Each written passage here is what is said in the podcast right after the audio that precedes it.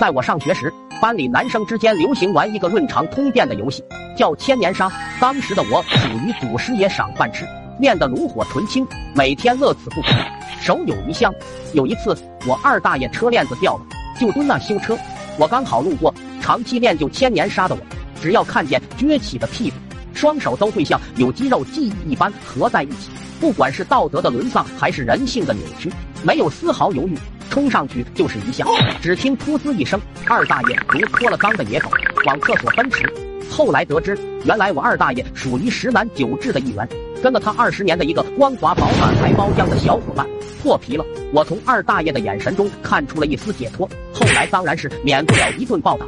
现在想想，要不是那顿打，我的天赋可能会发挥到极致，说不定能在肛肠科和耳鼻喉科成为泰山北斗。自那之后，我就金盆洗手了。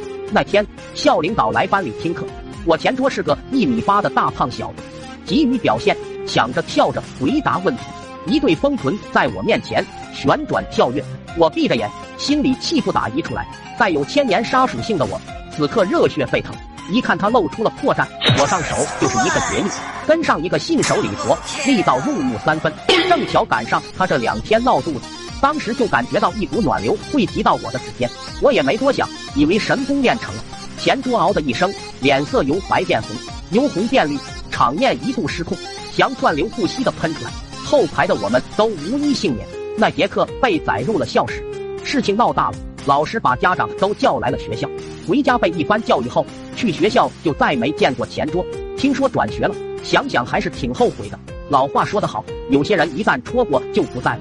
其实这个游戏当时我还是玩得窄，只局限于男生和男生之间。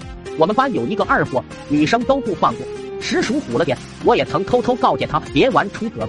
多年以后的同学会上，也没见着这个二货。听老班说，好像被判刑。我听到震惊了好久，真是感谢我二大爷和我爹的毒打，没让我走上。